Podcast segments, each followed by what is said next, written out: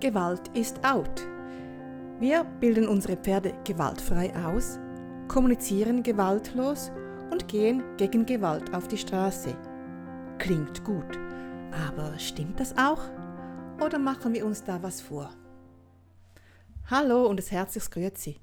Mein Name ist Beatrice Hohl und ich bringe dir die Fachartikel von For My Horse, dem Wissensportal für den achtsamen Umgang mit dem Pferd, direkt in deine Podcast-App. Unser Medienpartner Passion hat im Winter 2016 eine Serie über die Anwendung von Gewalt in der Pferdeausbildung veröffentlicht. Sie haben unter anderem Lili Märklin und Bibi Degen gebeten, dieser Sache auf den Grund zu gehen. Wir durften den daraus entstandenen Artikel auf unserem Wissensportal und jetzt auch hier im Podcast veröffentlichen. Definieren Sie bitte mal gewaltfrei. Etwas als gewaltfrei oder gewaltlos zu definieren, ist vermeintlich einfach. Man wendet halt keine Gewalt an. Aber was ist eigentlich Gewalt? Wenn man die Online-Enzyklopädie Wikipedia um Rat fragt, kommt man zu folgender Definition. Als Gewalt von Althochdeutsch Waltan, stark sein, beherrschen, werden Handlungen, Vorgänge und soziale Zusammenhänge bezeichnet, in denen oder durch die auf Menschen, Tiere oder Gegenstände beeinflussend, verändernd oder schädigend eingewirkt wird. Hm, und wie ist das jetzt mit unseren Pferden?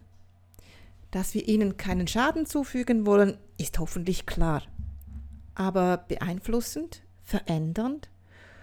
Ohne diese beiden Punkte macht Pferdeausbildung nicht wirklich Sinn. Ist Gewalt also vielleicht doch nicht so schlimm? In unserer Gesellschaft gibt es die Begriffe Gewaltenteilung oder Gewaltmonopol des Staates, in denen der Begriff Gewalt neutral zum Einsatz kommt und keinen oder kaum negativen Beigeschmack hat. Ansonsten denken wir beim Wort Gewalt eher an Verbrechen und gezielte Schädigung eines Menschen, eines Tieres oder einer Sache. So kann man den Begriff enger fassen und von materieller Gewalt sprechen, wenn es um die gezielte physische Schädigung geht, beziehungsweise von psychischer Gewalt. Darunter fallen Begriffe wie Deprivation, verbale oder emotionale Gewalt, aber auch die weiße Folter. Gewaltlosigkeit gleich Freiheit? Was bedeutet das nun für uns und unsere Pferde? Körperliche Gewalt ist zum Glück allgemein verpönt und eigentlich verboten.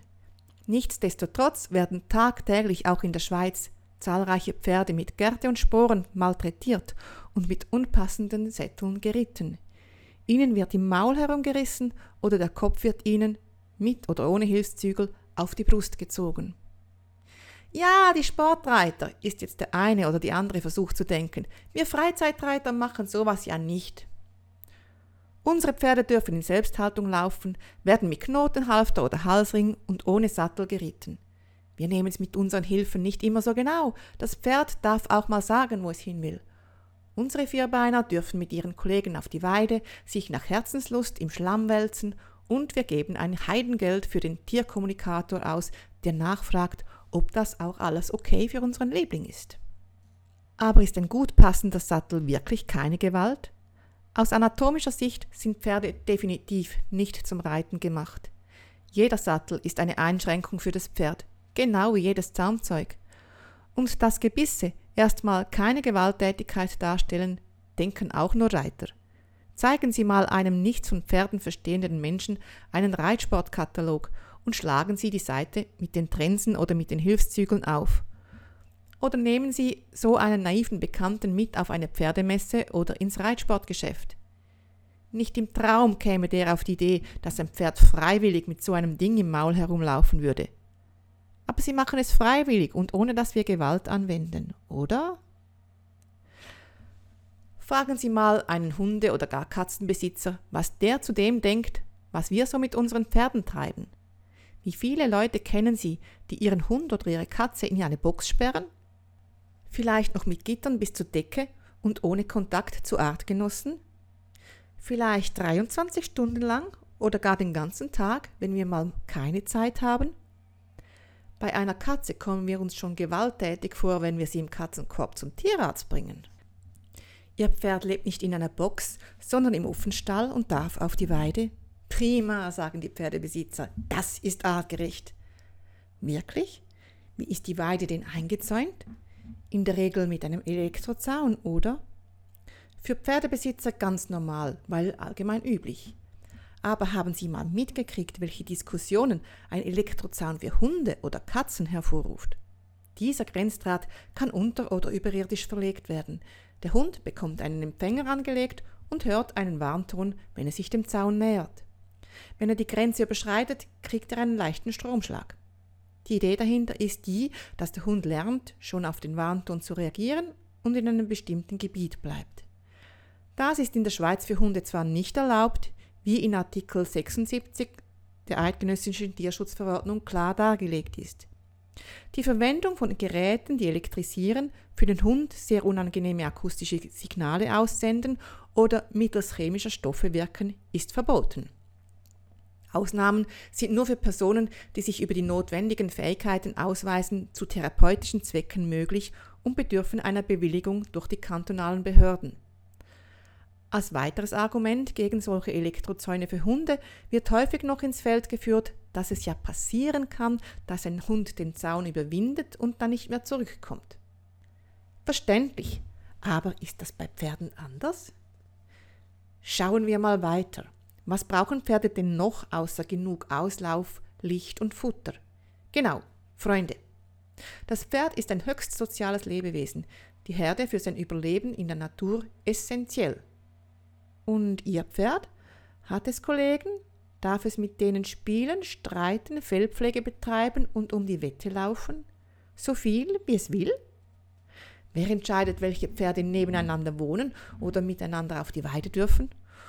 Und wenn wir umziehen, ziemlich sicher sind wir unserem Pferd wesentlich weniger wichtig als seine Kollegen und seine vertraute Umgebung.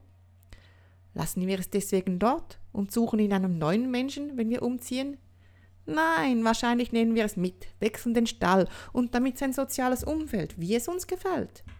Natürlich ganz gewaltfrei, besonders wenn wir es dafür verladen müssen. Aber Pferde gehen ja auch nicht zimperlich miteinander um, mag der eine oder andere Leser vielleicht denken. Gehen die nicht auch ganz schön gewalttätig miteinander um? Wer Pferde als dominante Tiere betrachtet, die die ganze Zeit damit beschäftigt sind, ihre Stellung in der Herde zu sichern oder auszubauen, mag das vielleicht denken. Wer sich die Mühe macht, einer Gruppe Pferde zuzuschauen, merkt schnell, dass sie eigentlich recht ruhige und friedliebende Tiere sind oder wie Marlit Wendt in Vertrauen statt Dominanz schreibt, im Leben der Pferde dreht sich keinesfalls alles um Rang und Status. Aber es gibt doch das Prinzip vom Überleben des Fittesten, das schon Charles Darwin beschrieben hat, mögen Sie jetzt einwenden. Es ist schließlich wichtig, dass das stärkste Tier die Herde anführt. Aber ist immer klar, wer das stärkste Tier ist? Und ist das stärkste Tier wirklich der beste Führer? Beobachtungen belehren uns eines anderen lassen Sie mich Alfonso Aguilar aus Wie Pferde lernen wollen zitieren. Die Leitstute gibt den Weg vor, auf dem die Herde zieht. Sie kennt die besten Futterplätze und weiß, wo die Herde Schutz und Wasserstellen findet. Ihr folgt die Herde und sie behält oft lange ihre Stellung, auch wenn sie alt und schwach geworden ist. Und wenn wir ehrlich sind, können wir in der Regel gar nicht so genau sagen, wie die Rangordnung in einer Herde wirklich aussieht. Zu oft scheint A B zu dominieren und B C, C aber wiederum A. Oder wie Alfonso Aguilar es ausdrückt, die Rangordnung wird oft so subtil ausgemacht, dass sie für einen Beobachter schwer auszumachen ist. Ist es denn überhaupt gerechtfertigt, den Umgang der Pferde untereinander als Vorlage für unseren Umgang mit ihnen zu nehmen? Schließlich verbringen wir nur einen bescheidenen Teil unserer Zeit mit ihnen, bewegen uns sehr unterschiedlich, ernähren uns komplett anders und geben, kurz zusammengefasst, keine besonders überzeugende Kopie eines ihrer Artgenossen ab. Oder anders ausgedrückt, dürfen wir Pferde dominieren, nur weil wir uns als Rang höher definieren? Oder noch ketzerischer gefragt, legalisiert eine Hierarchie Gewalt? Macht sie sie vielleicht sogar notwendig? Nicht umsonst sind Begriffe wie väterliche oder staatliche Gewalt nicht nur negativ besetzt. Sie beinhalten ähnlich viel Verantwortung, wie wir auch einer Leitstute oder einem Leithengst zugestehen dürfen. Und weil die bzw. der diese Verantwortung hat, muss er sich auch durchsetzen, oder? An dieser Stelle mag ein Blick in die Geschichte interessant sein. Bis 1900 gab es das Züchtigungsrecht über Gesinde in der Landwirtschaft. Bis 1928 das Züchtigungsrecht des Vaters über die Kinder und die Ehefrau. Bis 1951 das des Lehrherrn über den Lehrling und bis 1973 das für Lehrer an Schulen. Erst 1989 verbot die UN Kinderrechtskonvention ausdrücklich jede Form von körperlicher, geistiger und emotionaler Gewaltanwendung. Sie wurde von der Schweiz 1997 ratifiziert. Was bedeutet das nun für die Pferdeausbildung? Dass es nicht okay ist, ein Pferd zu schlagen, ist irgendwie klar. Aber wie sieht es mit einem Klaps mit der Gerte aus? Mit dem Ziehen am Strick oder am Zügel, mit dem Ruck am Halfter, dem Aufbau von Druck, dem das Pferd weichen soll, dem von uns weg oder im Kreis treiben, wenn das Pferd etwas tut, das wir nicht wollen. Wie oft lassen wir das Pferd zwischen zwei gleichermaßen unangenehmen Varianten wählen? In den Hänger gehen oder im Kreis herumrennen, rückwärts geschickt werden oder über die Plastikplane gehen? Anstatt ihm ruhig und klar verständlich zu erklären, was wir von ihm wollen? Ist solcherlei Gewalt nicht oft genug ein Armutszeugnis, weil wir anders nicht weiterkommen, weil es einfach ist? weil wir es können, weil Pferde keinen Schmerzenslaut haben. Nicht umsonst heißt es, Gewalt beginnt, wo Wissen endet. Und eines müssen wir uns immer wieder vor Augen führen. Dominanz ersetzt die Pferdeausbildung nicht. Selbst wenn mich das Pferd als Leitstute anerkennen könnte oder würde, täte es nicht ab sofort alles, was ich will. Ich müsste es ihm noch beibringen. Und damit sind wir bei den Lerngesetzen. In der Lernpsychologie unterscheiden wir zwischen zwei Arten von Konsequenzen. Bestrafung sorgt dafür, dass Verhalten seltener auftritt. Das kann ich einmal erreichen, indem ich dem Pferd etwas Unangenehmes antue, es also schlage, anschreie oder im Kreis herumjage, sprich mehr oder weniger Gewalt anwende. Eine andere Möglichkeit besteht darin, dem Pferd etwas Angenehmes zu entziehen, ihm also das Futter wegzunehmen, den Kontakt zu seinen Artgenossen zu unterbinden oder aufzuhören, es zu kraulen. Diese Variante ist offensichtlich weniger gewalttätig, sie zeigt dem Pferd aber im Grunde nur, dass wir etwas nicht von ihm wollen. Was wir von ihm wollen, hat es damit noch nicht herausgefunden. Je klarer wir aus einem Pferd zeigen, was wir von ihm wollen, je deutlicher unsere Hilfen oder Hinweise sind und je leichter wir es ihm machen, das gewünschte Verhalten zu zeigen, desto weniger Gewalt ist nötig. Und damit das Pferd das Gewünschte auch lernt, Sprich, damit das Verhalten häufiger auftritt, braucht es die sogenannten Verstärker. Sie sorgen dafür, dass ein Verhalten häufiger auftritt. Das können einmal sogenannte positive Verstärker sein, worunter alles fällt, was angenehm für das Pferd ist. Streicheln, Futter, Lob, der Kontakt zu Artgenossen etc. Außerdem gibt es noch die negativen Verstärker, also den Wegfall von etwas Unangenehmem. Natürlich ist es angenehm für das Pferd, wenn der Druck verschwindet, sobald es das macht, was der Mensch sich wünscht. Aber damit ich den Druck wegnehmen kann, muss ich ihn erstmal aufbauen. Und das ist unangenehm fürs Pferd.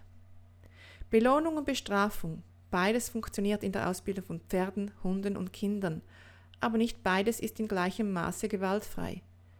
Dem Pferd möglichst klar zu zeigen, was wir von ihm wollen und das richtige Verhalten mit positiver Verstärkung zu belohnen, ist nicht immer der einfachere, aber immer der freundlichere Weg. Überlegen Sie doch mal selbst, von wem lernen Sie lieber, einem gewalttätigen Chef oder einem verlässlichen Freund? Oder, um es mit den Worten von Mark Rashid in Den Pferde lügen nicht auszudrücken, mir scheint, wenn wir Pferdeverhalten nachahmen wollen, müssen wir uns entscheiden, welche Art Pferd wir sein wollen wollen wir sein wie Otis und Captain, die Pferdebosse, denen die anderen aus Furcht und Misstrauen gehorchen? Oder wollen wir sein wie Buck, das Pferd, das auch für die schwierigsten Probleme eine Lösung findet? Der Führer, dem die anderen nahe sein und zu dem sie aufschauen wollen?